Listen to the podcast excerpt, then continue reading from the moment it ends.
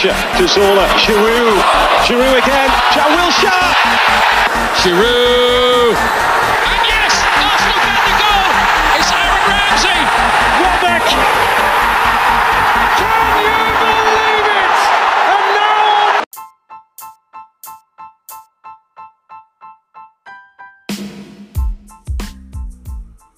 Fala galera, está começando mais uma live do canal Gunners Brasil. Eu sou Tomás Veríssimo, um dos editores da página Gunners Brasil. E hoje eu estou aqui mais uma vez com o Igor Fonseca. Tudo certinho, Igor? Microfone, Igor. Alô, Opa, opa, opa. Eu tava com o YouTube aberto aqui, aí tu terminou de falar e começou a falar no YouTube. Aí eu fiquei completamente. Desculpa. Deu delay. Deu Boa delay. noite, boa noite, Caio, boa noite, Tomás, tudo bom? velho? Tudo certinho, Caio. Tudo certo, sim. É, Não tem como não tá certo, né? Arsenal líder da Premier League, pô. Perfeito, perfeito. Seguimos líder aí, né? A única equipe com 100% de aproveitamento. Todo mundo empolgadaço aí. Começamos a Premier League com 100% de aproveitamento, vencemos os três primeiros jogos. O Manchester City ali já tropeçou contra o Newcastle, um jogo ali eletrizante. E, e era um pouco do que a gente já tinha comentado na última live, né? Que, que o, o fato do Arsenal ter feito uma grande temporada e tá começando a temporada com um time bem ajustado, né? Isso poderia fazer a diferença nessas primeiras rodadas. A gente teve ali um confronto contra o Crystal Palace, que foi o mais difícil, né? Desses que, teoricamente, seria o mais difícil, desses que a gente iria enfrentar. É, a gente começou bem a partida, fez os gols, e aí sofreu ali um pouquinho, principalmente no segundo tempo. Sofreu bastante, eu diria, né? Mas o importante é que a gente conseguiu superar, aí conseguimos os três pontos. Aí a gente veio em casa, enfrentou o Leicester, onde a gente foi melhor praticamente a partida inteira.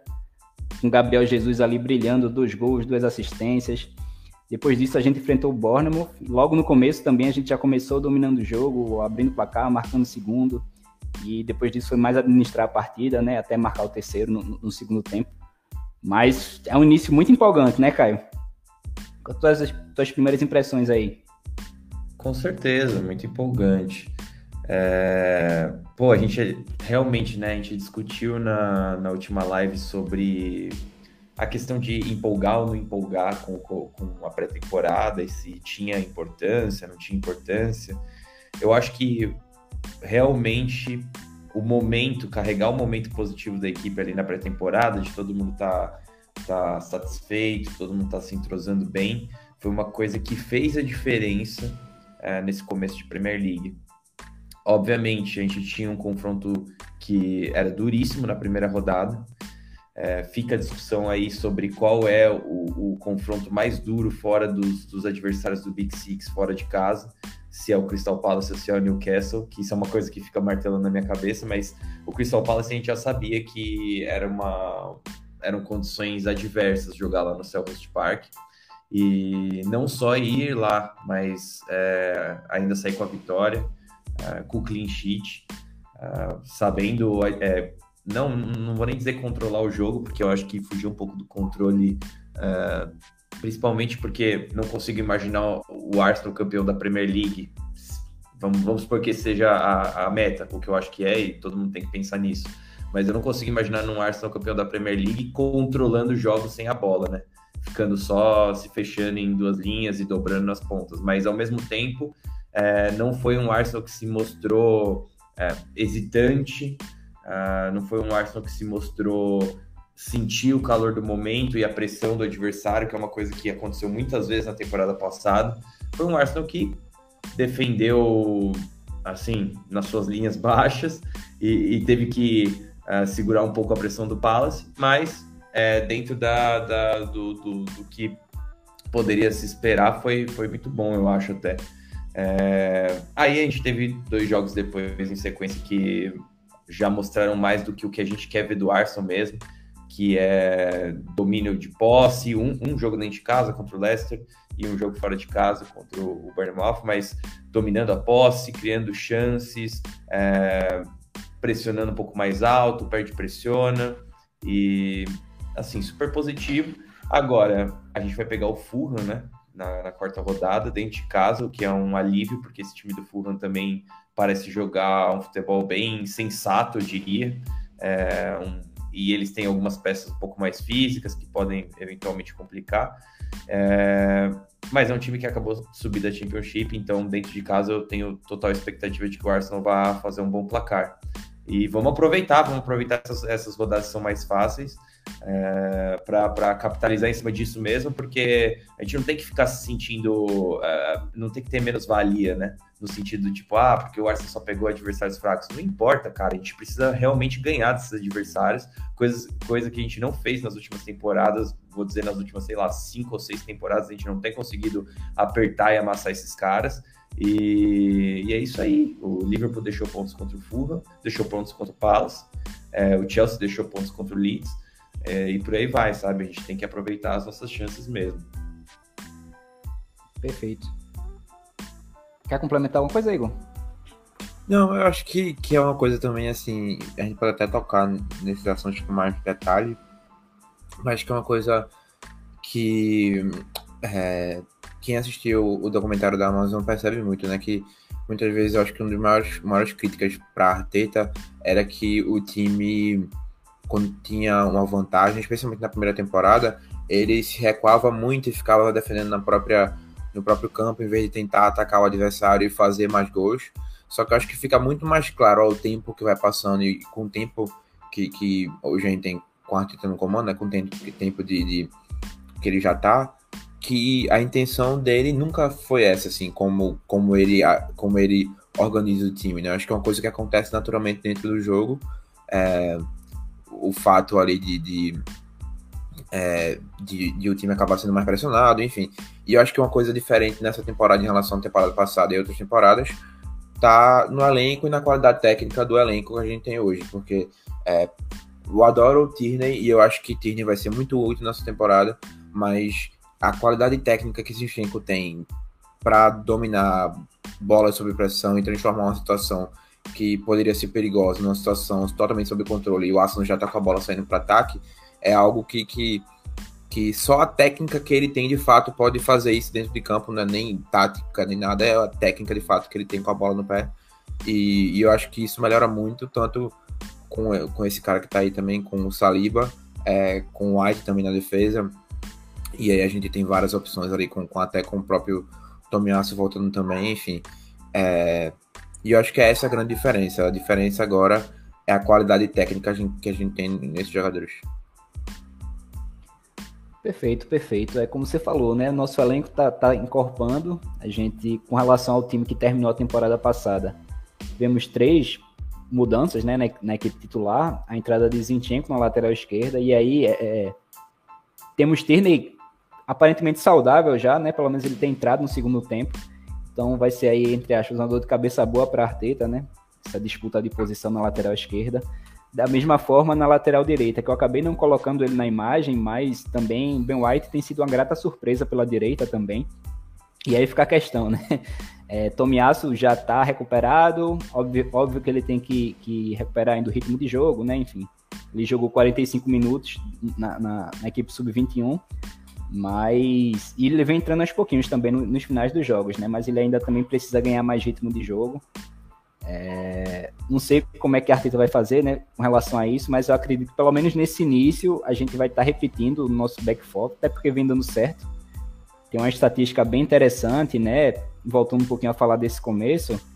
É, o Arsenal não tinha um início desse de Premier League vencendo as três primeiras partidas desde a temporada 2004-2005, né? Para vocês verem quanto tempo faz. E a gente também não repetia a escalação nas três primeiras rodadas desde a temporada dos Invincibles. Então, assim, é valorizar o que a gente está conseguindo fazer nesse momento, aproveitar que está tendo jogos apenas um jogo por semana, né? Eu vejo a, a Giovana que grava com o Caio reclamando muito disso, que a gente fica com saudade do Arsenal e de fato ficamos. Mas é, é, é importante também nesse início é, para para além de poder descansar, né? Enfim, a gente a, aproveitar somando os pontos. E depois, quando começar a Europa League, é, a gente vai ver, vai ver esses caras atuando mais, o próprio Tierney, Tomiasso e outros jogadores também. Eu acho que a partir daí, talvez a Arteta mexa na equipe, mas eu acredito que nesse início é, é vai ser esse time que está jogando mesmo. Concorda, e Caio? Só, Só uma Pode questão assim, também. até, até em relação a, a isso que tu falou, que eu acho que é uma, uma coisa que a gente tem muito no time de hoje, é a versa- versatilidade, né? Tipo, Você tanto pode. O White, o Gustavo perguntou aqui se, se é bom manter o White na lateral direita. É, até da frente do Tomiasso, pô, foi. Se a gente virasse. é, se a gente pensasse, tipo, seis meses atrás e dissesse, ah, Tomiasso não vai ser titular nos três primeiros jogos da Premier League, você viraria e dizia, você está louco, é o nosso melhor lateral direito de longe, tem jogado pra caramba, ele vai ser lateral, titular. Mas hoje em dia você olha pro que o White tem feito, você não consegue tirar ele lateral, direito com a justificativa plausível, a não ser que seja uma mudança muito drástica no esquema de jogo, ou que alguém saia, tipo, sei lá, Gabriel se machuca, enfim. É, no sentido assim. E eu acho que essa é a possibilidade também boa, no sentido de, pô, Gabriel sai, você pode colocar é, Saliba para a esquerda, ou o White na, na zaga pela esquerda, enfim. Você pode mexer essa, essa, essa, essa zaga de uma forma que acomode outros caras que, pô, se você pensasse há um ano, sai Tomiasso, entra Cedric, a gente tá entrando em pânico. Sai Tierney, entra Nuno Tavares, a gente tá aqui, meu Deus, nervoso quando o Nuno Tavares pega na bola e vai fazer uma merda. Hoje, sai Zinchenko, ah, entra Tierney. Não, hoje sai White, ah, entra Tomiasso. A gente tá tranquilo. Isso é um, o grande. é, acho que é o grande ponto assim, positivo para essa temporada é em relação ao elenco, de fato.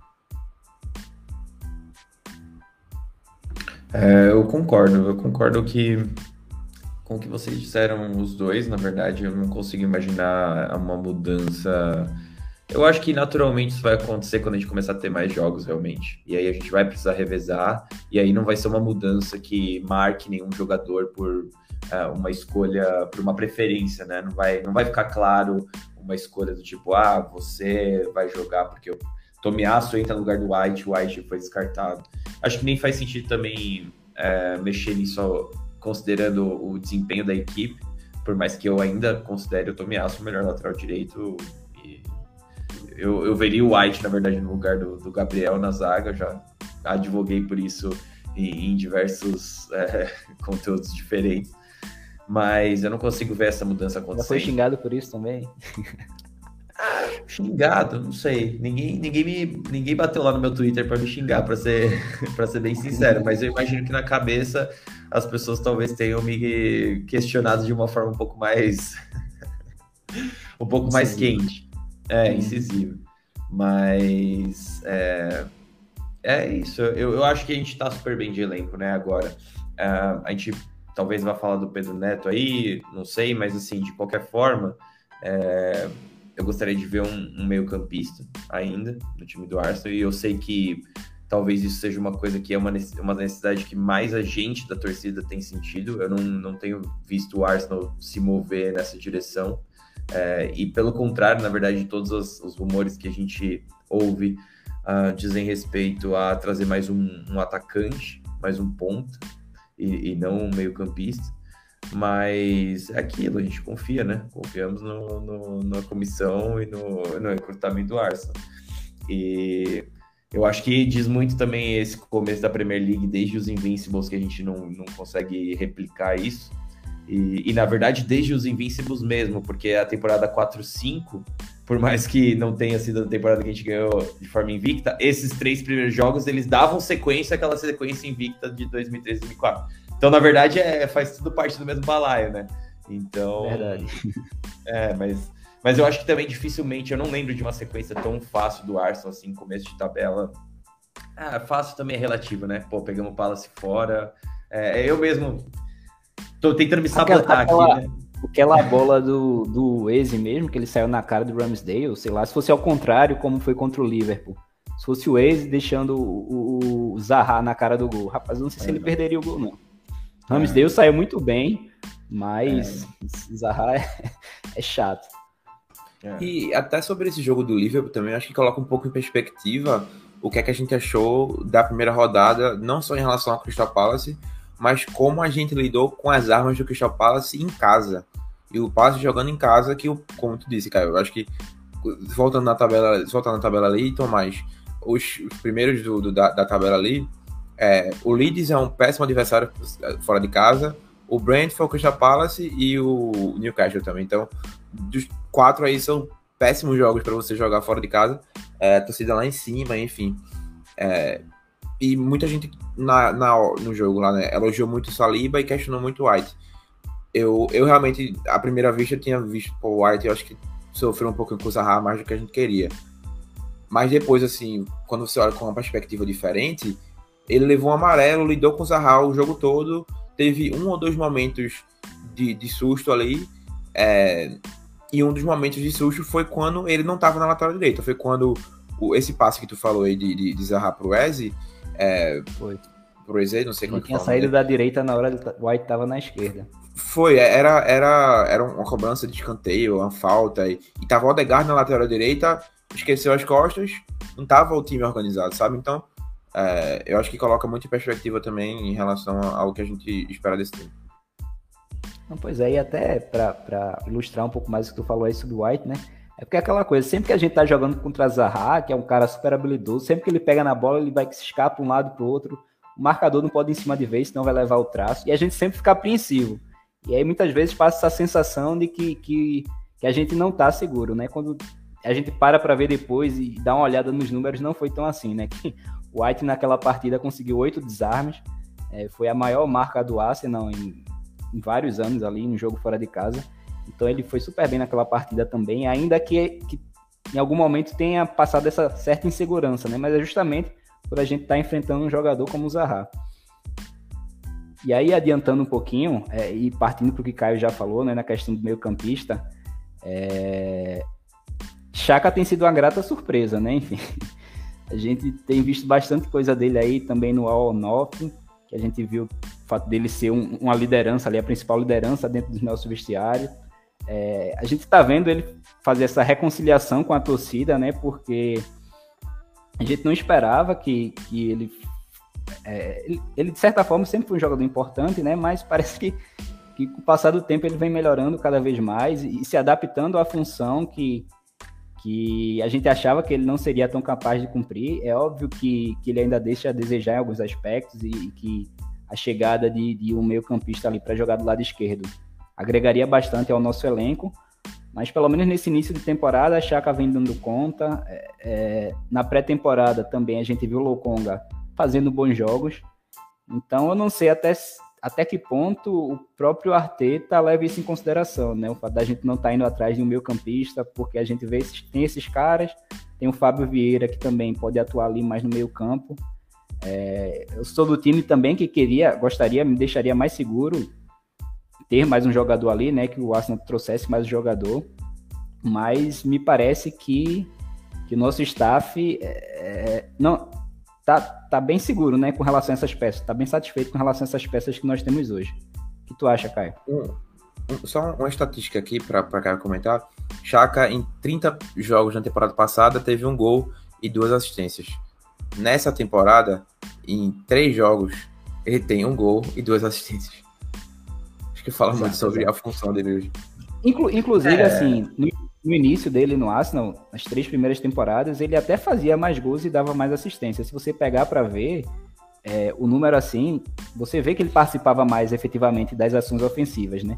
E aí nas últimas três temporadas é que essa participação dele foi diminuindo um pouco. É, sim. É, pô, é uma. A gente, a gente vai chegar numa análise extremamente profunda se a gente for pensar na trajetória do Chaka no Arsenal, mesmo se a gente excluir a parte extra-campo e pensar só na, na questão é, características, encaixe na estrutura do time. Porque, querendo ou não, é uma certa vingança do Arsene Wenger que disse na coletiva de, de apresentação do Chaka de que ele era o box-to-box, -box, né? E por muito tempo a gente ironizou, é, eu mesmo, pelo menos, eu, eu achava que era uma, uma besteira, mas é a realidade é que o Chaka tem uma, uma, um, passe, um passe longo muito bom, ele gosta de ditar o ritmo, então é natural que muitos treinadores vejam no Chaka uh, um, um, jogador de base. Uh, o problema, ele não é extremamente móvel para ser esse, esse volante que distribui o jogo, mas que ao mesmo tempo combate. Ele até tem uma leitura boa para combater, mas ele precisa tá, ter distâncias mais curtas, porque ele é muito lento. É, então, no fundo, no fundo, É, o que acaba se apresentando agora é que o Arsenal tendo mais a bola no campo de ataque, é, fica muito claro a presença dele lá. E ele se torna muito relevante, porque ele lê muito bem quando ataca a área, ele consegue compensar muito bem os movimentos do Zinchenko e do Martinelli, e eu, eu sei que é natural que a gente olhe para o Zinchenko com, com um olho de, de brilho, agora que ele chegou e que tem oferecido alternativas uh, na lateral esquerda, compondo pelo meio, uh, desde a base até um pouco mais na frente, mas a gente tem que lembrar que para o tripé funcionar bem ali, para ter essas rotações com compensação correta, então quando um ataca a profundidade empurra a zaga, o outro gera um apoio é, lateral, um terceiro homem, a gente precisa que as três peças assimilem bem o, o conceito, não uma só, né? Então o Zinchenko, obviamente, é, é, difícil você fazer isso com o Tierney, que não se sente tão confortável jogando pelo meio, por dentro, mas a partir do momento que você tem essa peça que joga por dentro, você também precisa que o Martinelli e o Chaka entendam muito bem essa, esse, como, como isso vai funcionar. E o Chaka, na verdade, é o único que dessas três peças que oferece as três, as três possibilidades, porque a gente vê muito Zinchenko na, na amplitude e por dentro, mas a gente não vê o Zinchenko na profundidade. Do mesmo jeito a gente vê o Martinelli na profundidade e por dentro, e a gente não vê ele na base, mas o Chaka a gente vê ele na base, a gente vê ele muitas vezes na amplitude e na profundidade. E assim, isso mostra a inteligência dele. Na temporada passada, ele já já levava uma, uma, uma posição um pouco mais avançada no campo. É, no momento em que. Isso foi logo no começo da temporada, na verdade, desde jogos contra o Norwich, a gente vai lembrar de ver o Arsenal jogando no 4-3-3. Tudo bem que o Chaka estava tava suspenso naquele jogo, mas é, no, o Arsenal jogando com um pivô só mesmo, parte e, e, dois interiores mais avançados. E o Chaka voltou e ele seguiu com essa função sendo um, um, um 8 mesmo, mais avançado. Só que a gente não estava conseguindo ver tanto esse, os frutos disso. Eu acho que, obviamente, um pouco porque o nosso lado esquerdo não funcionava tão bem. E aí não é só a questão dessa, dessas triangulações de Martinelli, Zinchenko e Chaka, também é, cabe lembrar que em vários lances desses últimos três jogos a gente tem o Gabriel Jesus caindo por ali, que é um atacante que consegue sustentar a bola na ponta, receber uma marcação, esconder, travar a bola ali, reciclar o jogo, ou mesmo se desvencilhar com drible, como ele fez no jogo contra o, contra o Leicester. É... Então, a gente não via tanto desse Chaka atacando a área e sendo incisivo, porque a gente não tinha também a bola tanto no, no ataque e a gente não tinha tanto fluidez nesses movimentos de ataque. Agora se torna muito explícito para a gente que o Chaka tá lá e que ele tá fazendo essas coisas. E eu acho que até o ponto onde ele já se destacava, que são esses duelos físicos, então ele vai muito bem no perde pressiona quando a, a, bola já tá lá, ele trava muito bem as linhas, ele vai muito bem no corpo dos, dos adversários para ganhar essa primeira bola de cabeça. É, é comum, eu, eu, eu, até trago essa, essa, essa reflexão para o ouvinte quando forem ver o jogo do Arsenal, vejam os momentos em que o Arsenal tenta um cruzamento que é, que é uma, um, um, corte da zaga adversária. Vejam se, se, o Chaka não é um dos primeiros a disputar essa bola na, na, entrada da área. Ele vai muito bem nessas disputas, nesse duelo físico na entrada da área. Isso é uma coisa para mim que, por exemplo, na minha cabeça sempre inviabilizou a entrada do Smith Rowe nessa posição. E, e aí depois a gente viu o All or Nothing e a gente viu que era real isso mesmo. Que o Smith Rowe ainda precisa ser esse cara que vai mais no corpo, que usa mais o, o frame dele. Ele é um cara relativamente alto, sabe? Fortinho. Usa o seu frame, sabe? Disputa com, com o adversário, vai na primeira bola, você tem velocidade, você tem impulso. Às vezes o Chaka nem tem essa velocidade, mas ele tá lá sempre se posicionando para ganhar esse primeiro duelo e se não ganhar, pelo menos contestar, né? Que é o importante. É, quando você contesta ali, você dá tempo do seu time se reorganizar ali e os jogadores, os defensores e o volante é, enxergarem mais ou menos, a, lerem mais ou menos a jogada, como ela vai se, se desenrolar. Então, assim, é, eu sou, eu já tive altos e baixos no meu amor com o Chaka. É, eu sempre gostei dele, aí teve a questão da, da braçadeira, eu não gostei mais tanto dele. E aí depois ele quis ir para Roma e isso me azedou demais, demais da conta. E tudo bem, eu até entendo, sabe? O cara tava traumatizado. Eu não sei como que é receber a ameaça de morte no meu celular, sabe? Não sei como é as pessoas falando que vão vir bater na minha casa. Então não vou julgar nesse ponto, mas quando ele quis ir para Roma, aquilo para mim me atacou pessoalmente no sentido de, porra, você tem aqui um projeto com um treinador legal, num clube da hora, por que, que você vai querer ir lá jogar com o Mourinho, tá ligado? Uma liga alternativa, que é basicamente a Série A, o que essa Série A virou, sabe? Já, beleza, tem muita coisa boa na Série A, mas não é a mesma disputa da Premier League. E, e, e ainda jogar com um treinador que foi escorraçado aqui da Premier League, praticamente, que é o Mourinho. Não entregou mais. E isso me, isso me atacou pessoalmente, assim, sabe? Eu acho que, é, incrivelmente, para me atacar mais do que jogar a braçadeira do Arsenal no chão, é você falar que o Arsenal não é uma perspectiva boa para sua carreira. Isso, isso me deixou muito chateado. Aí teve a questão da vacinação também, que isso é uma coisa que me azedou pra caralho, mas eu acho que agora não, nenhum jogador do Arsenal mais não tá vacinado. Se não me engano, isso foi uma coisa que saiu recentemente. É, então, assim, é, eu voltei a, a, defender um pouco mais o Chaka. E dentro de campo, assim, para mim já não tem mais o que falar tanto. Problema, se eu puder me alongar só mais em 30 segundos, é que nos jogos grandes, nos jogos grandes. Você, você então, meu amigo, você criou um fã-clube. Já, já subiram a hashtag aqui. nos jogos grandes contra adversários que pressionam um pouco mais alto, então quando a gente vai falando de jogar contra o Liverpool, contra o City, é, mesmo contra o Tottenham de certa forma, são jogos em que é difícil você justificar ter uma peça só na, na base, sabe? Você precisa de um cara que flutue um pouco melhor e sustente, gire um pouco melhor. O Chaka não oferece isso também. É, se ele se posicionar como um segundo volante e o Arsenal estiver falando de usar uma estrutura de 4-2-3-1 mesmo na construção com 3-2, aí, aí o Chaka funciona. O problema é que a gente não tá falando disso. A gente tá falando de um cara que faça tudo isso que o Chaka tá fazendo agora e flutue para gerar um apoio extra quando a gente estiver muito afogado na pressão, porque os outros adversários pressionam. Não é só o Arsenal que pressiona. Então, quando o Newcastle pressionar a gente, quando um City pressionar a gente, quando um, um Liverpool pressionar a gente, como que a gente vai cooperar? A gente precisa dessas peças que sejam inteligentes para conseguir é, ajudar nessa transição. E aí que um Tillemans, por exemplo, que é um cara que ele é liso, entendeu? Ele pode não ter uma fisicalidade gigante para marcar e tudo mais, e ele é bem situacional nesse sentido, mas no jogo contra o Leicester, contra o Bournemouth, ele ofereceria as mesmas coisas que o Chaka ofereceria no último terço. A gente não tá falando tanto de, de, de parte defensiva.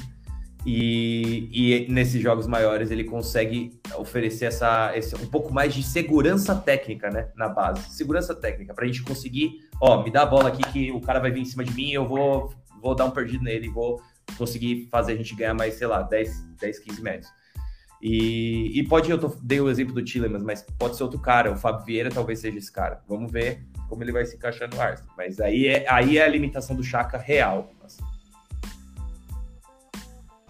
Exato, é, exato. Só, só para acho que para até acrescentar alguns pontos, quando é, a Tita começou a insistir nessa questão do Chaka jogando nessa posição, eu, até nos primeiros momentos, né, não sei se, não se a gente comentou na última live em relação às especulações de Paquetá, e é um nome que ainda, assim, tipo, tem dado, deu uma, uma esfriada, mas que ainda, é, ainda tá ali, né, tipo, foi comentado essa semana como umas possibilidades. Eu fiquei meio que sem entender, tipo, a gente acabou de contratar Fábio Vieira, a gente tá com o Odegar no time, vai trazer mais um meia canhoto que gosta de criar, mais um meia armador, só que quando você vê a, o quão Chaka tá envolvido no ataque, você começa, pelo menos assim, eu começo a entender um pouco mais o, o, sentido numa possível contratação do Paquetá. Não estou dizendo assim que seria a minha primeira opção, é, mas que a forma como o Chaka trabalha nesse. É como se fosse quase um, um, um 8 pela esquerda, né? Porque ele tanto vai como box to box, né? Tanto, tanto ele chega no ataque e pode entrar dentro da área, como ele também está participando ali da fase de criação. E acho que a forma como Zinchenko se encaixa no time junto com o Martinelli chegou, pegou a camisa número 11 e disse, ela é minha, eu acho que, que esses três, essa triangulação assim, se entendem muito bem pela esquerda, porque você não vê Martinelli como um cara que, que vai é, ter que criar o tempo todo. Ele é o cara mais que vai correr em profundidade, vai correr por trás da zaga, vai atormentar o lateral direito, vai vai tentar receber essa bola dire sempre direcionado ao gol. Ele vai ser aquele cara que nem saca, que gosta mais de pegar a bola no pé, de sair fazendo triangulação, de tocar a bola com, com, com o Odegaard e esperar o White passar e dar a bola na linha de fundo. Acho que o Saka é muito mais técnico nesse lado direito e, e, o lado esquerdo a gente acaba sendo mais em definição, mais direto. E eu acho que Saka, Saka ajuda nisso porque ele tem essa visão para esse passe nas costas do lateral, ele tem essa, essa, essa triangulação boa com o Zinchenko com o Martinelli, e por isso até que eu entendo um pouco mais agora a, a, a especulação de Paquetá, né? Mas, mas o Tielemans também, para mim, faria muito bem essa, essa função.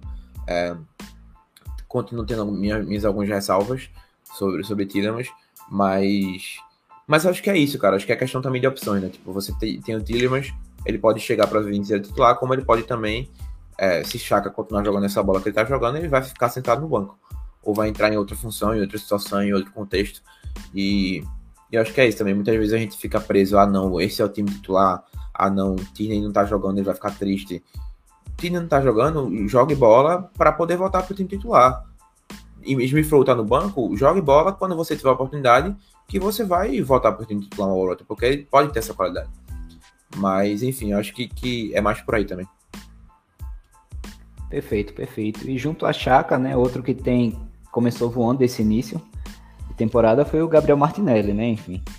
Algo que, que o Caio já falou também e que a gente viu lá no, na série é que Martinelli, logo naquele início, né, que ele começou a ganhar sequência como titular, eu acredito que uma das principais virtudes dele foi justamente a, a questão de vencer os duelos, os embates, físicos, os embates físicos, né? Algo que a gente vê ali que Smith ainda não consegue, que tem dificuldade, apesar de ter até é, é, aparentemente ter mais corpo que Martinelli, né? Mas foi algo que a gente estava comentando, eu estava comentando um dia com o Caio, muitas vezes não é nem sobre ter é, é, músculo, né? Ter, ser um cara muito grande, mas de sim como você saber usar o seu corpo. E nisso o Martinelli vai muito bem. É impressionante como ele consegue vencer os embates contra os laterais adversários. É, ele teve um início ali marcando dois gols, né? E, e, jogando muito bem mesmo, assim, dando assistência também. Então, é, eu acredito que, que essa vai ser uma temporada de afirmação, mais uma de afirmação para ele, né? De subir mais um level, mais um nível aí. E quem sabe aí a gente pode ver ele na Copa do Mundo, né? Eu acho, eu acho que ainda não, mas ainda tem tempo. E aí, passando um pouquinho, correndo aqui na live, que a gente falou que o lado esquerdo deu uma melhorada, né? Na, se na temporada passada a nossa equipe praticamente só atacava pelo lado direito, é, ali na dobradinha Odegar com Saca, nessa a gente já ganhou a opção pro lado esquerdo, com Gabriel Martinelli, o próprio Jesus, feito Caio falou ali, ele também cai muitas vezes pelo lado esquerdo, é, tem Zinchenko, Chaka, e aí a gente começou a ver o nosso lado direito pelo menos oscilando um pouquinho nesse início, né? E aí eu não estou dizendo, enfim, longe de mim querer fazer mais uma, uma, uma, grande crítica ao Saka, nada disso. Mas pelo menos do nosso trio ofensivo, ele nesse início de temporada é o que começou um pouco mais devagar, né? É, vocês estão percebendo isso também? Em relação ao Saka? Sim, sim. Eu acho que é mais uma questão de, de, de timing e de, de oportunidades. Ele não tem tido muitas oportunidades, acho que até por uma questão de. de é, ele teve uma temporada tão boa na temporada no 2021-22 que a, a partir de um momento na temporada, todos os times que jogavam contra ele era o lateral mais dois na cobertura fazendo marcação em cima dele, é, às vezes três na cobertura, porque era um, tornava é, o lateral direito, né, Tomiasso e Saka contra é, contra quatro defensores do time adversário. E eu acho que isso também é um foco dessa temporada, que ele tem sido marcado por dois, três caras e a marcação tá mais intensa, mais dura em cima dele, porque ele é um baita de um jogador. E aí o que acontece é que sobra mais espaço para os outros, como o Odegaard, como Jesus, como o Martinelli.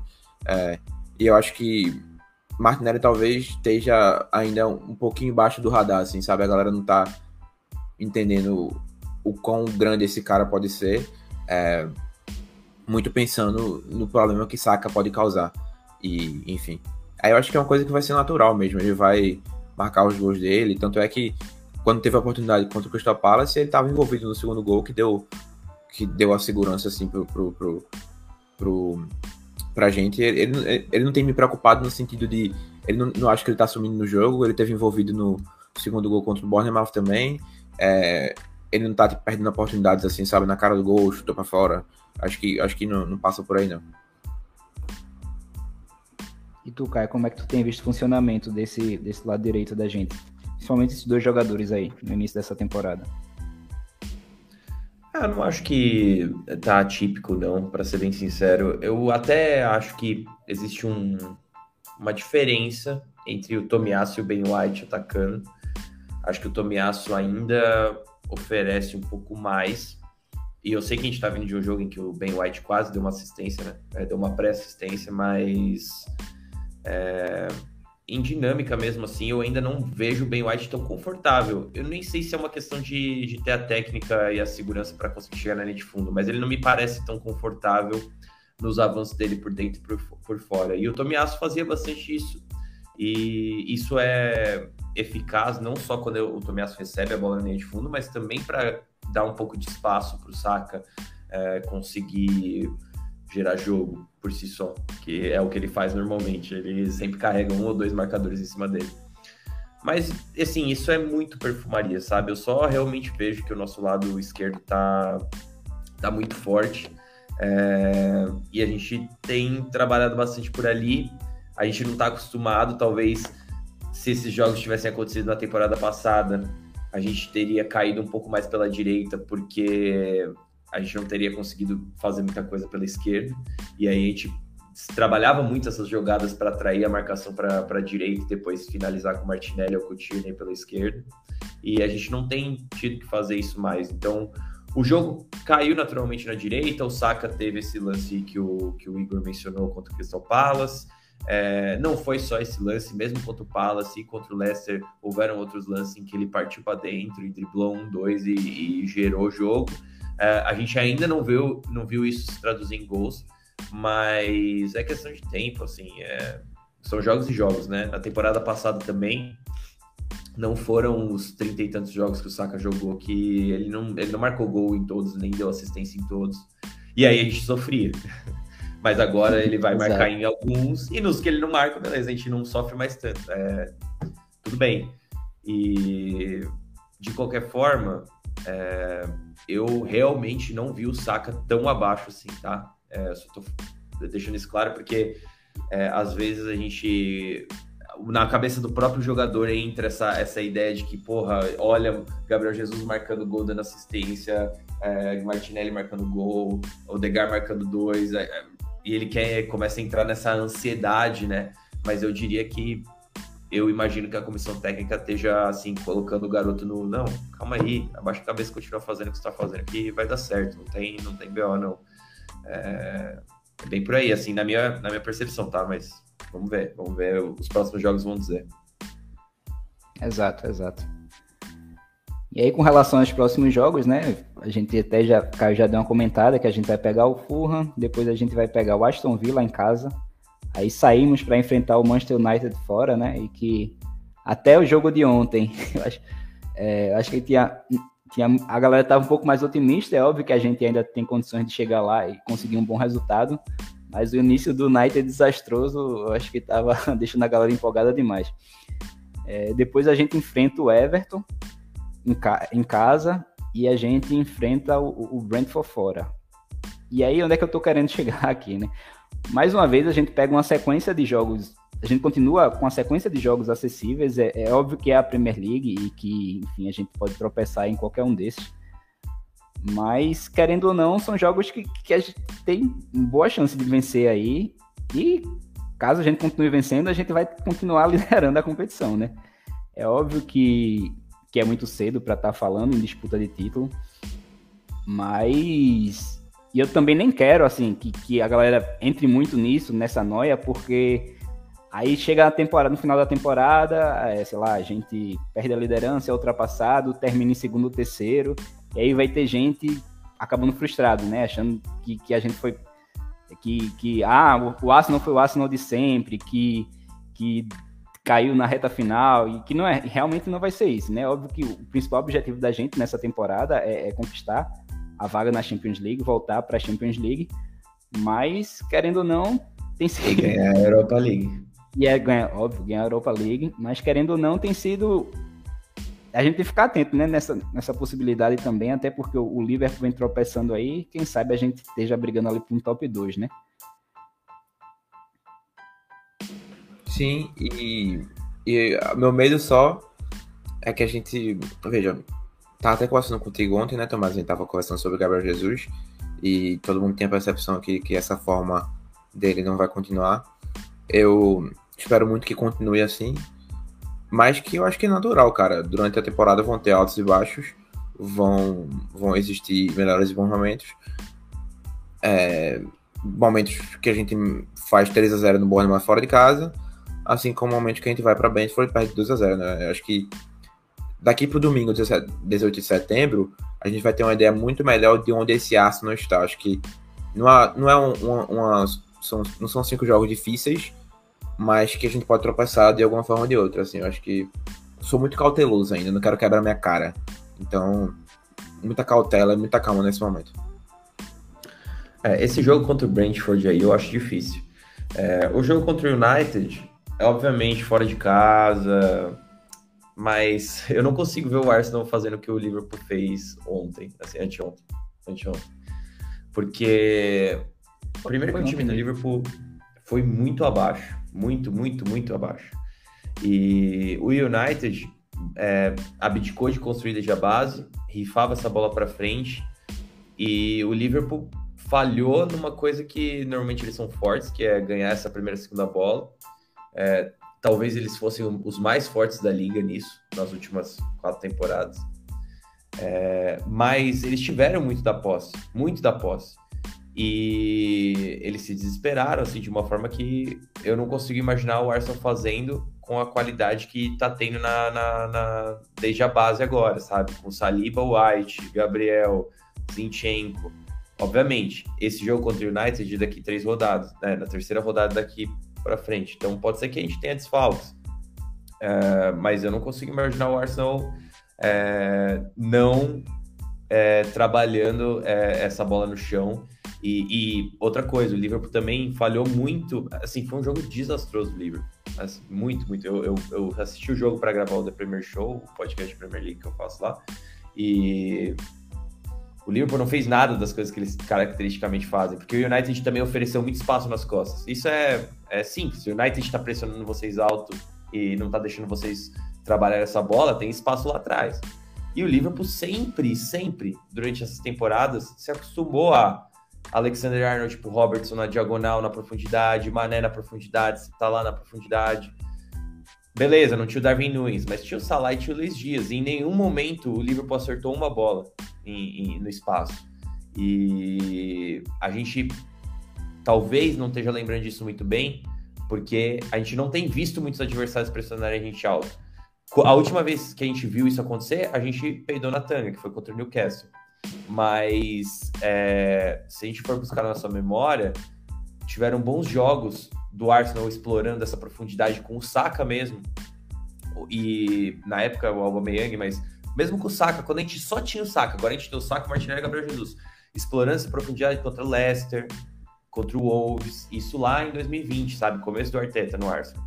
Então, eu não consigo imaginar que a gente vá falhar tanto assim contra o United. Mas, obviamente, eles têm qualidade, é fora de casa.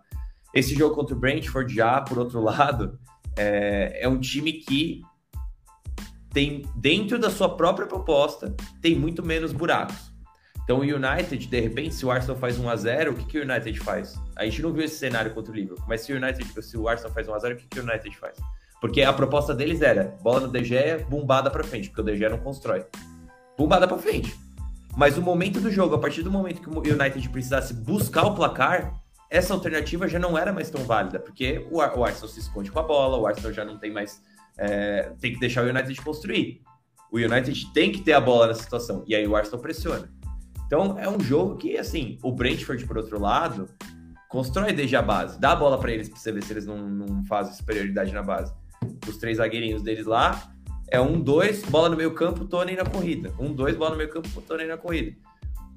É um time mais completo dessa proposta, que pode até ser uma proposta simples, mas é uma proposta que é competitiva. Deixou os caras aí na Premier League e os caras dando trabalho aí pro próprio United. Então, Obviamente, eu concordo 100% com o que o Igor falou. Eu não vou me empolgar, mas primeiro vamos vencer do Fulham e aí a gente se empolga um pouco mais, porque o Villa dentro de casa tem que ser tem que ser o jogo que a gente ganha e o Everton dentro de casa tem que ser o jogo que a gente ganha. É, isso falando em disputa de top 4, né? Não tô nem falando de disputa título, mas disputa de top 4, Villa e Everton a gente tem que ganhar. Fulham é isso, é o próximo desafio. Vamos ver se o Arsenal carrega esse momento positivo.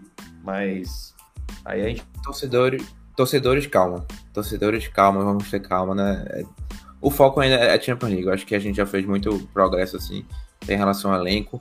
É uma coisa que a gente discutia muito, né? Eu acho que se Arteta era o cara ou não para continuar no trabalho, especialmente no fim da temporada passada, do drama que foi, do, de como aconteceu. Mas que se você olhar para quando ele assumiu o cargo em 2000, dezembro de 2019 para agora, você olha para o time de lá e o time de agora, é 100% assim, tanto dentro do clube quanto o time de jogadores, é um time completamente mudado e ele com certeza participou e foi uma peça importante nesse processo de mudança e por isso ele merece os créditos que, que, que tem recebido. Perfeito. E aí já seguindo para essa parte de transferência, né, que é onde a galera gosta, é, da última, da última live para cá, a gente conseguiu se desfazer de uma galera aí. Heleno saiu, o Pablo Mari saiu, é... o Torreira também Torreira. saiu.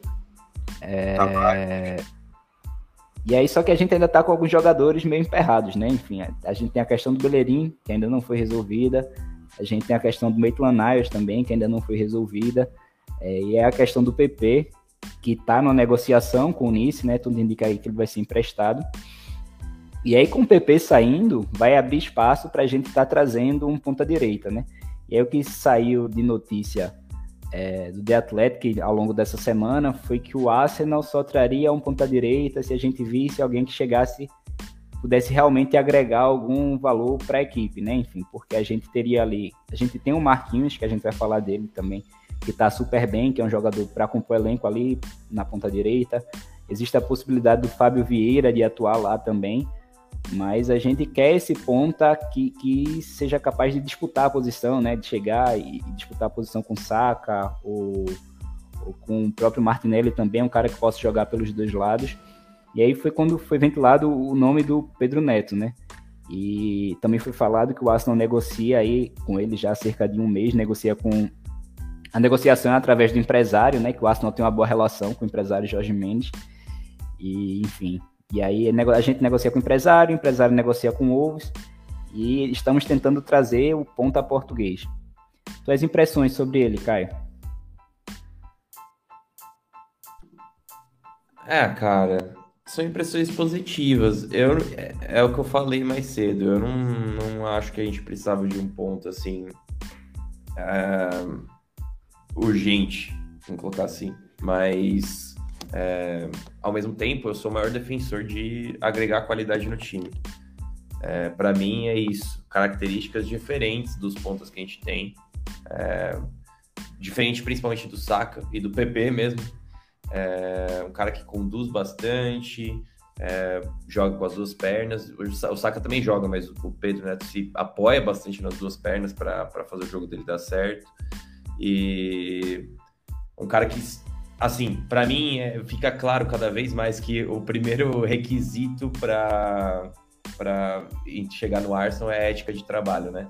Se o cara se esforça em campo, se o cara é um, um, bom marcador e, e, o quanto ele se esforça em treinamentos, com certeza é relevante no, no scouting do time. Mas é aquela coisa, é, características diferentes, porém é um cara canhotinho que agregaria quando a gente não tivesse o saca ali. Provavelmente o time teria que jogar de outra forma, a gente teria que ter um, um, um jogador um pouco mais armador pela direita, e aí eu não sei como que a gente faria. É, inclusive, estava até falando com o Tomás semana passada que o, o Fábio Vieira jogou como um armador pela direita, né, aberto, na, na semana passada no Sub-21, se não me engano. É, mas não era exatamente também o, o jeito que o Arsenal joga. Agora, eu acho que cai um pouco nos moldes do que a gente viu com o Ramsdale, assim, num exemplo, porque a forma de, de jogar do Wolves nessas últimas temporadas, todas deles de Premier League, sempre teve esses caras pelos flancos que carregavam muito a bola em velocidade, de fora para dentro, muitas vezes, e eles se apoiavam bastante nisso para conseguir criar chances. Então, se você for ver o time do Wolves, na verdade, nem, nunca foi um time tão prolífico é, marcando gols, assim, nas últimas temporadas.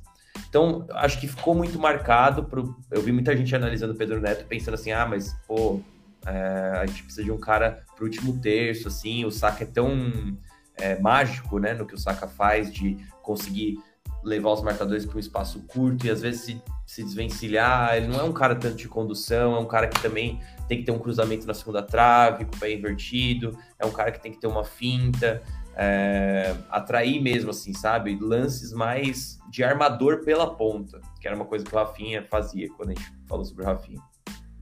E o Pedro Neto talvez não tivesse isso. É um cara muito mais direto. Mas o contexto do time onde ele joga é muito relevante em relação a isso, sabe? É, os caras pegaram o Pedro Neto, viram que ele tinha características para fazer aquilo, e realmente, se você for buscar ele no Braga, também era um jogador mais direto, nas, ba nas bases da seleção portuguesa era um jogador mais direto, é, mas ninguém é, trabalhou esse jogador para ele ter mais pausa no jogo dele, para ele compor um pouco mais na linha e, e tentar é, ter uma, uma, uma função mais próxima com a do Saka. Tô falando que ele, que ele é esse jogador, mas eu acho que descartar um jogador de qualidade por ele não ter exatamente as mesmas características do que a gente está acostumado, eu acho que a gente tem que ir para esse lado, sabe? Porque tem jogadores que são muito únicos no mundo e o treinador tem que se adaptar com essas peças, sabe? Pô, e aí? O Guardiola tem o De Bruyne. Quem mais é o De Bruyne? Tirando o De Bruyne. E aí, quando não tem o De Bruyne, ele não usa mais ninguém. Ele não, ele, o time desmonta, ele não funciona mais, sabe? Não, a gente não pode ser dessa forma. A gente tem que é, colocar jogadores ali, adaptar e tudo mais. Então, acho que, assim, é um bom acréscimo. Eu não pagaria 50 milhões por ele, tá? Não pagaria. Mas, novamente, eu também não teria pagado é, 100 milhões no Ben White. Então, e aí aconteceu e a gente justifica porque a gente sabe, o cara tem qualidade, categoria de base, tem lastro no futebol inglês, que é uma coisa importante. É, tem diversos fatores que podem fazer a gente justificar esses valores, mas a princípio eu diria que é salgado, eu não sei o que vocês acham. Eu, eu, eu concordo, e até sobre é, em relação ao, ao, ao, preço, né? Eu acho que 50 milhões é. É porque é aquela questão, né? O Wolves não precisa vender. O Wolves vendeu. Não sei se vendeu. Mas enfim. Na verdade, talvez o Wolves precise vender, enfim. É, mas é, Coves não tinha necessidade de vender para fazer caixa. Ele não está com contrato no final do ano. É, o contrato dele é até 2027, renovou recentemente, inclusive. Então, é, tem cinco anos de contrato. O Wolves não tem pressa para vender. É um jogador que tem qualidade, se mostrou provado na Premier League. Então, vira aqui meio uma questão de o Aston quer comprar, o Aston vai ter que pagar o, o valor que o Wolves vai pedir. É, se isso aí vai estar de acordo com o que o mercado. É, isso pro, pro Nottingham Forest, verdade. É, e, e aí, é essa a questão, né? Eu tô pedindo preço, se você não quiser pagar, você vai, procure outro jogador que você vai pagar o preço que você acha correto. E aí, é, tem até toda aquela questão do Luizano Martinez também, que chegou uma hora que um preço chegou que a gente não achava condizente. A gente foi lá e foi no segundo jogador que a gente queria, que era Zinchenko, pagou 30 milhões e saiu, assim, feliz ainda, né? Acho que enfim, vai ser uma coisa que a gente vai ter que esperar para observar. É, mas até no ponto que Caio tocou em relação a, a, características diferentes, né? Eu, eu acho que é importante, cara, a gente ter jogadores com características diferentes, porque às vezes o jogo do Martinelli não tá entrando contra uma defesa fechada. É, Pedro Neto é um cara que tem muita qualidade no drible no contra um. Colocar dois marcadores em cima dele, ele também vai para cima ainda.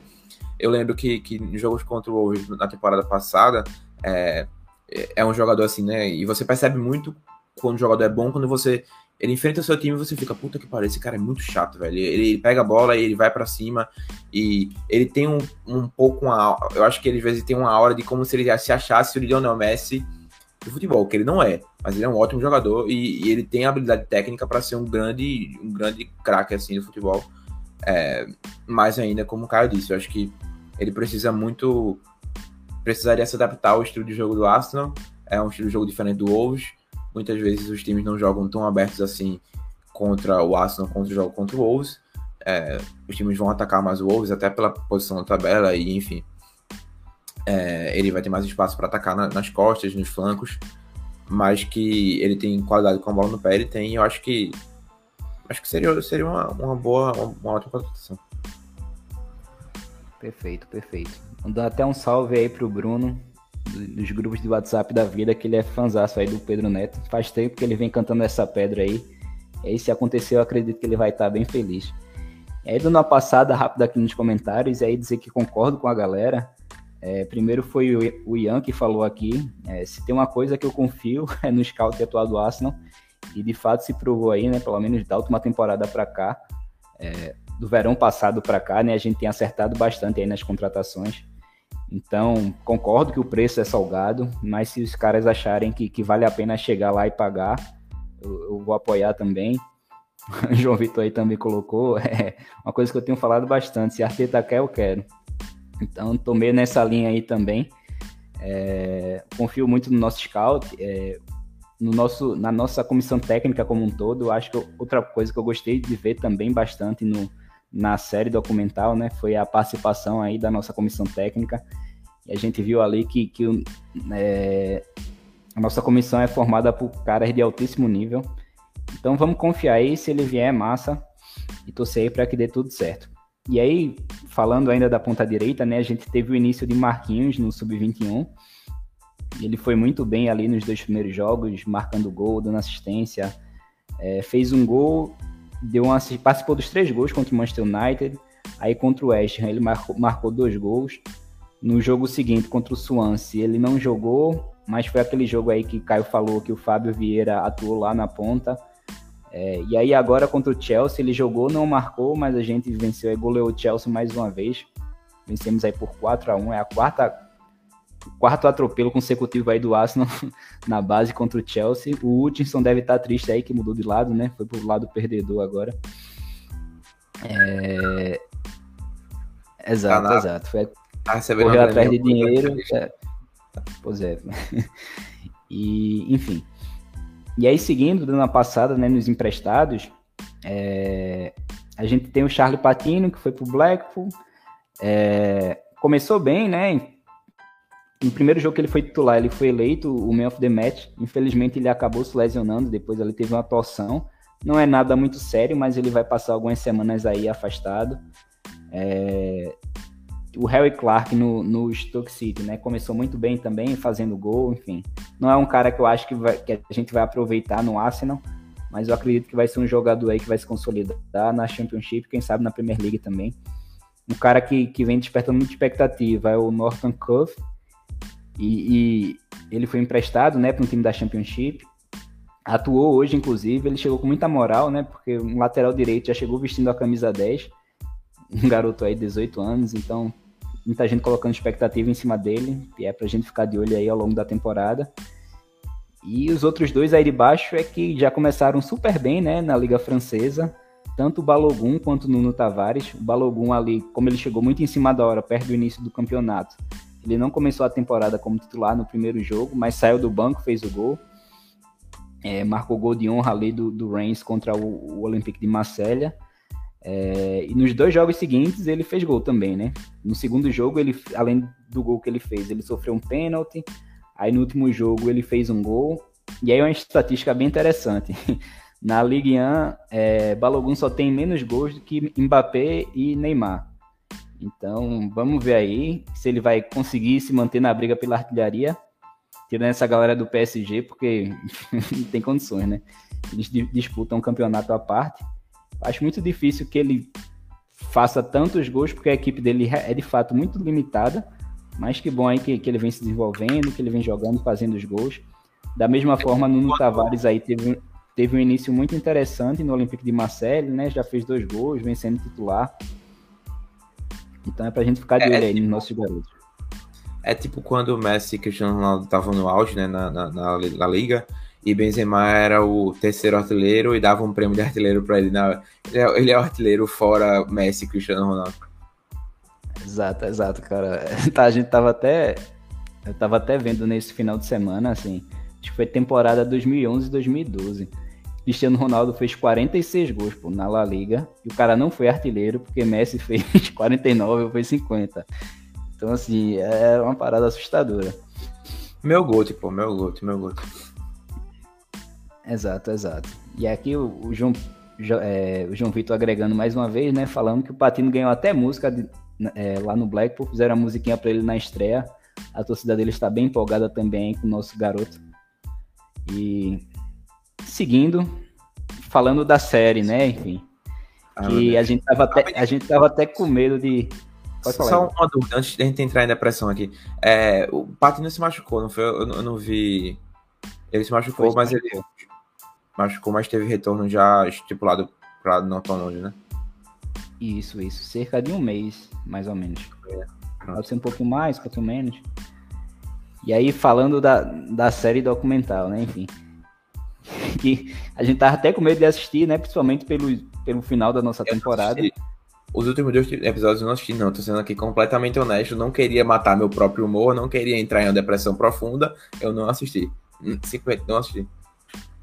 Exato, exato. Teve até é, alguns seguidores, né, falando que fica aquele gostinho de quero mais, né? Porque querendo ou não, como a gente começou essa, essa temporada super bem, ficar naquela de, porra, se fosse nessa temporada ia ser do caralho. Mas, enfim, foi da forma que foi, querendo ou não, as, as impressões que eu tive, né? É que beleza, tempor...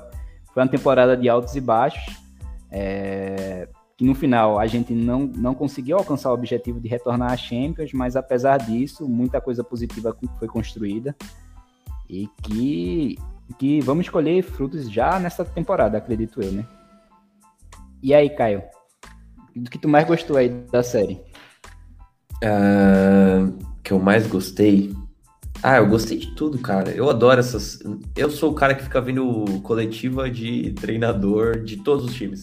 Eu tava vendo hoje entrevistas do Thomas Tuchel na Sky Sports, porque eu gosto muito de viver esse mundo do, do background, do... Eu fico vendo aquele... É, pergu... É, como que é que é o nome? É, Soccer AM, eu acho que é, que eles fazem perguntas para os jogadores do tipo, quem é o mais engraçado do vestiário, quem é... Sabe, esse tipo de coisa. E eu adoro esse tipo de resenha, assim, de bastidor de time de futebol, então eu sou muito, muito é, suspeito para falar, mas eu me surpreendi, eu acho, um pouco com o tanto de pito que o Arteta dá nos jogadores. Que, assim, eu, eu sabia, eu sabia, tá? Que ele dá, que ele era um pouco mais ríspido em alguns momentos, porque eu imaginei que sabia, não tinha como saber, mas eu imaginava é, baseado no All or Nothing do Manchester City, que eu assisti também na época, né? Quando lançou, faz uns 3, 4 anos, eu acho.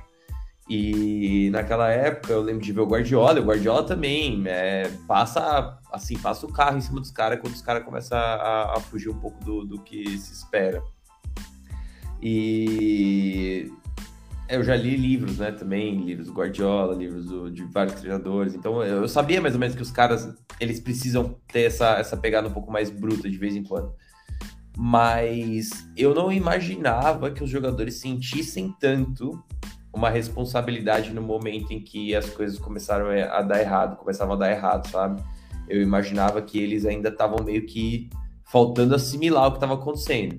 Não, eles assimilaram o que estava acontecendo, que eles não estavam conseguindo fazer, seguir os planos do que, do que foi pedido e ter proatividade com a bola. Porque, cara, se você não tem a bola, qualquer coisa que você treinou a semana inteira é meio que se esvai, sabe? E... Mas para mim ficou bem claro de que a instrução não estava sendo o problema. Estava sendo o problema esse, esse gap de mentalidade, de confiança, de se sentir à vontade dentro de campo, dentro da estrutura que está sendo colocada. É...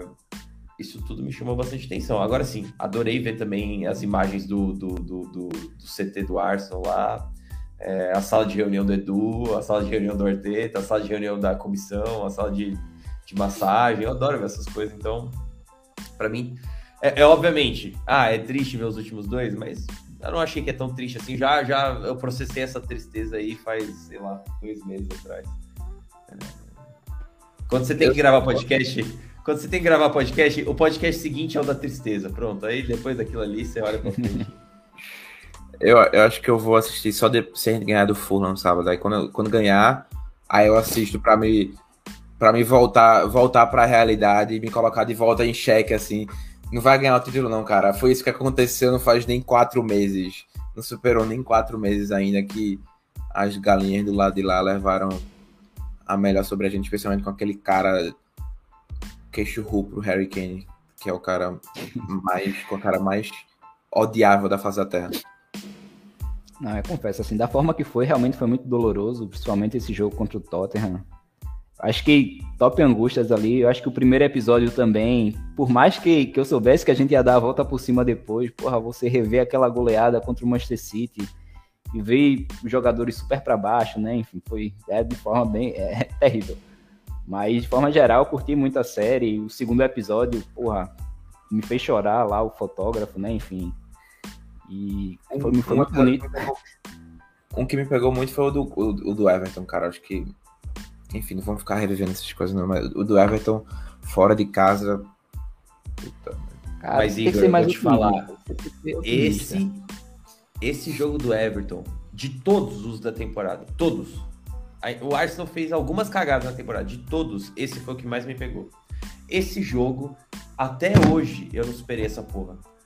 Puta que pariu, cara. O Everton era a maior baba de todos os tempos naquele momento.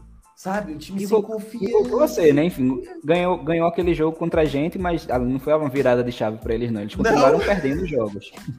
Só ganharam pra gente mesmo. E a gente ainda abriu o placar, gente. Abriu o placar. Claro, e o Saka cara, chega no vestiário falando: a gente jogou pra frente uma vez, a vez que a gente jogou pra frente, a gente marcou o gol. Por que, que a gente não tá jogando pra frente? E, e é aquela coisa, né, cara? Eu acho que, que, que eu, eu falei logo no início do, do, do, da conversa hoje que muita gente culpava, olhava para Arteta e culpava a Arteta como se fosse essa postura que Arteta disse: Não, galera, vai lá, faz o gol, depois vocês vão recuar lá e se defender que nem um bando de otário, deixando o time atacar. Claro que ele não é isso que ele quer. Ele quer que o time se imponha. A gente tem visto isso nesses três primeiros jogos. A questão é que os jogadores eram ruins demais, ou eram nervosos demais, ou alguma coisa aconteceu na cabeça ali deles que, que porra, veio a, a forma do Arsenal, o famoso Arsenal, de entregar para os times mais merdas, né? Tipo, sempre, sempre foi assim, desde a era Wenger, que seu time tá em fase ruim, pode deixar, a gente vem, vem aqui pro Arsenal que a gente vai te entregar uma vitória, mesmo sem você jogar porra nenhuma, enquanto a gente vai, sabe? E é por isso que eu penso, e eu fico tentando me trazer para a realidade, que a realidade de a gente estar líder hoje é uma realidade muito frágil, e que a gente anda linhas finas, que qualquer hora, corda bamba, a gente vira para um lado, a gente cai. Então, torcedores, por favor, vamos pensar assim, vamos ter calma. Nada de, ah, já ganhou, por favor. São, tem mais 35 rodadas, é só mais 35 rodadas. Perfeito, perfeito. É, outra coisa assim que eu também é, gostei da série, né, que de certa forma, ainda que, que obviamente não ia se aprofundar tanto, né, nas, na questão dos atletas, por motivos óbvios, mas deu para a gente reforçar algumas coisas que a gente já percebia, por exemplo, a questão do Nuno Tavares, né, enfim, da, da dificuldade é, na, na, questão de mentalidade dele, né, enfim, ele oscilava bastante, ele sentia os jogos em que ele não ia bem, e aí até aquela, até aquela conversa direta com o Carlos Cuesta, né, que, que, ele fala, Nuno, porra, tem jogos que tu tá, tu tá aqui, cara, lá em cima, e também tem jogos que a queda é realmente muito drástica, né? Você ficar sem saber qual é o Nuno Tavares que, que, que vai estar tá em campo ali. É, enfim, a gente viu também conversa com, com Lacazette, né? Questão de tentar ver se poderia melhorar a questão de posicionamento. É... A gente viu diversas coisas bem, bem interessantes mesmo, assim. Confesso que eu vou sentir muita falta. Eu queria que tivesse um documentário desse toda a temporada, porque me senti muito próximo ali dos jogadores, foi muito bom ver a interação deles, é, conhecer um pouco mais da personalidade de cada um, não só dos jogadores também, mas também é, da, da em volta do lado do Emirates, né, que a gente viu torcedores, eu acho muito legal também ter, ter aquele feedback pós-jogo ali, mais que nem sempre, vez ou outra a galera fala alguma besteira, mas também é interessante ver, ver a reação da torcida, né, o que é que, que, é que tá se falando na Inglaterra, como é que a torcida está reagindo, o que é que eles estão esperando para a temporada, então acho que tudo isso foi massa. E aí, Igor, voltando aí, antes de finalizar a live, tu tá falando com relação à nossa briga, né? É, acho que o, o Manchester United, acho que, voltando um pouco ao que a gente já falou na, naquela live passada, né? Acho que o Manchester United começou mal demais. É, o próprio Liverpool começou tropeçando também, mas eu ainda acredito que eles vão se recuperar por motivos óbvios. Mas acho que, acho que a briga ali pelo top 4 vai ficar restrita ao o Arsenal, o Tottenham e o Chelsea. Talvez ali, não sei como é que o Newcastle vai nessa temporada, né? Conseguiram aí tirar pontos do City. Tu acha que o Newcastle pode ameaçar chegar a brigar ali pelo top 4, Caio? Ah, cara. É difícil, eu acho, mas não porque não é um time bom, é só porque o nível de investimento ainda não, não chegou no mesmo patamar. É, obviamente, eles têm peças, trouxeram peças, mas estão alguns passos do, do, do, do Arsenal, do Chelsea, do, do United. É, talvez o United sofra mais aí ainda, porque tem qualidade, mas elenco um pouco desequilibrado, ainda mais para as coisas que o Ten Hag quer fazer. E eles vão precisar caminhar um pouco nessa reestruturação deles aí, é natural.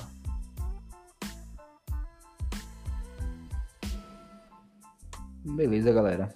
Essa live aqui foi mais curtinha.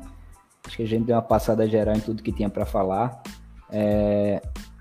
Com relação ao Gabriel Jesus, né? Só para não deixar passar batido. Acho que todo mundo já viu, mas gostaria de falar também sobre a entrevista que ele deu a, a João Castelo Branco, né?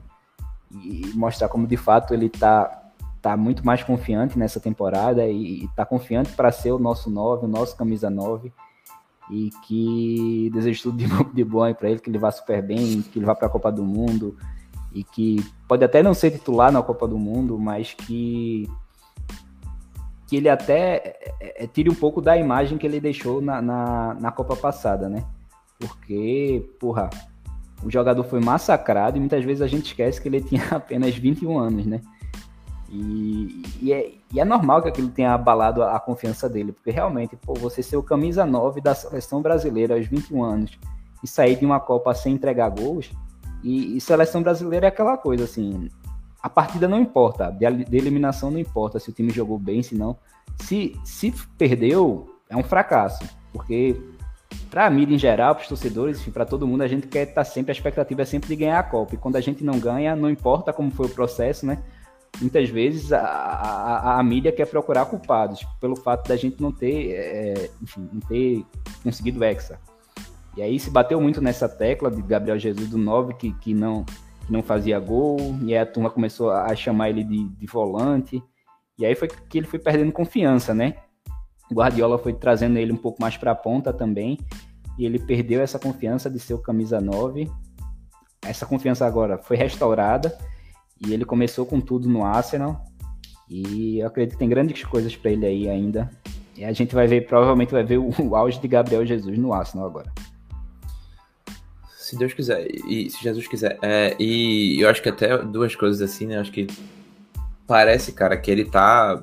Até pra entrevista, você parece que ele tá assim, sabe, com, com um gostinho de, de, de vingança, né? Quando ele fala as palavras eu não sou um robô que fica parado dentro da área, parece muito umas palavras direcionadas ao, ao que Guardiola quer, ou enfim, ao, o fato de terem trazido Haaland, é, e o fato de a galera dizer, ah, Haaland, sabe, tipo, Haaland é um dos tops, e claro, né, que vai ser, mas enfim, eu acho que ele tá muito com, com esse gostinho de vingança, ele quer provar muita gente errado, é, tava até conversando com, com uns amigos essa semana, não sei se a gente chegou a conversar sobre isso, mas que parece muito a situação de quando o Alex Sanches saiu do Barça. É, não só tinha chegado Soares, mas ele virou muito coadjuvante ao, no ataque que ele tinha Messi e Neymar junto com ele, né? Então, é, ele saiu do Barcelona em baixa, com muita coisa para provar no Arsenal, mas também tinha provado muita coisa já no Barcelona. E chegou, cara, e virou e trans, se transformou em um jogador de 20 gols na temporada e 10 assistências. Então, é, e a gente viu muito bem, né, recentemente. Eu acho que a história de Gabriel é, é bem similar, assim, é, e até assim, pra gente se gabar um pouquinho em relação a, a, três jogos ainda, né, mas em relação ao que a gente falou na, no último podcast, que sair de Lacazette para Gabriel Jesus é como sair da água pro vinho, cara. É realmente assim, tem se provado ser esse nível. É, o lance do gol do, do Bournemouth ele não só domina a bola que vem 40 metros do ar sem nenhum problema, como ao mesmo tempo ele ganha no ombro do zagueiro, que é o dobro do tamanho dele, dribla dois jogadores como se nada, deixa a Martinelli na cara do gol, que infelizmente perde o gol.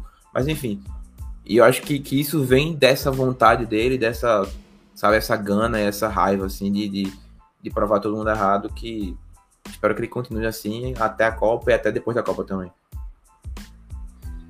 É só, só fazer uma observação, né? Eu acho que. Não sei se, se é o que tu pensa, mas ficou um pouquinho. É, é, com relação. Mas tu acha que ele quer provar algo para Guardiola também? Ou tu tá falando que essa raiva é com relação a, a, a mídia em geral, torcedores? Eu, eu porque, acho que assim, porque eu acho que ele sai um pouquinho diferente do, do, do Sterling, né? É, é óbvio que, que eu entendi o que tu falou. Com Ah, certeza sim. ele quer, ele quer provar para muita gente o que ele pode fazer ainda. Mas, por exemplo, o Sterling saiu de fato chateado com o Guardiola, né? Enfim. Sim. Eu não tô dizendo que ele tá certo ou tá errado, mas É. ele, ele realmente demonstrou insatisfação ali, falou que não entendia o fato de ser reserva e tal. Eu acredito que Gabriel Jesus nesse aspecto não. Acho que ele é de fato muito grato a Guardiola, a tudo que ele aprendeu com Guardiola.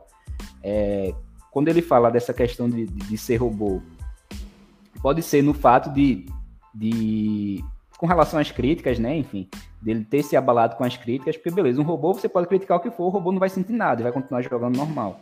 Pode ser nesse sentido, ou também realmente pode ser nessa questão de, de Guardiola ter privado um pouco ele de um pouco de ter tirado um pouco da liberdade dele, né? O que é, é de certa forma acontece um pouco nos times de Guardiola.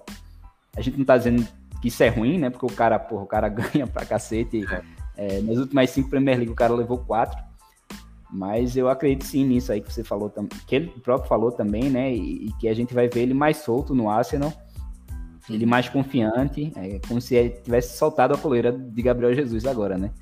E, É, eu- no, no sentido tipo de provar todo mundo errado, eu acho que a Copa provavelmente pega muito no, no- na cabeça dele, mas até no sentido, pra mim, pelo menos, que o ego dele fica um pouco ferido quando, é, especialmente no final da temporada passada, ele já tava, ele, ele começou a, a- a ter uns altos assim, sabe? Ele, ele melhorou bastante.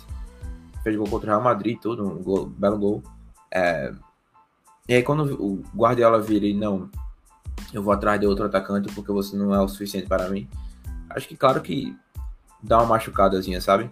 É, mas é verdade, eu acho que também não saiu do nível Sterling, né? Porque Sterling também virou banco para Foden e para Mahrez de uma forma assim que ele entrava em momentos muito escassos. Ele virou realmente um completo coadjuvante de ao ponto de não participar dos jogos de uma forma é, mais completa, assim, né? Ele virou realmente banco. Jesus não, Jesus terminou a temporada, ele começou a titular no jogo contra o Real Madrid, sempre final da Champions League, né? Então, é, realmente por esse lado, não. Mas acho que pela questão de, não, cara, você não é o nosso 9 que a gente quer, a gente vai atrás de outro aqui, tá? Então, vai, vai se embora aí, vai. Arruma tuas malas aí, que não vai ficar aqui não. Quer completar alguma coisa quanto a isso, Caio? Beleza, beleza. Então vou, vou fechar a live aqui, galera. Aí vou pedir aqui pra gente fechar com a musiquinha de Saliba. A gente começou, né? Mas acho que João Vitor não tava ainda. Então vamos fechar mais uma vez. Bora, Igor. Eu quero ver você cantando. Solta sua voz. Pera aí, deixa, deixa, deixa, deixa eu colocar aqui pra me ajudar o, o YouTube, tá? Porque eu não quero me expor ao vivo em horário nobre na rede nacional. É, um segundo, tá? Vou colocar essa Saliba. Você vai me ajudar também, né? Não vou sozinho aqui, não. Ou tu me jogou pro, pro, pros Lobos e foda É os três, pô.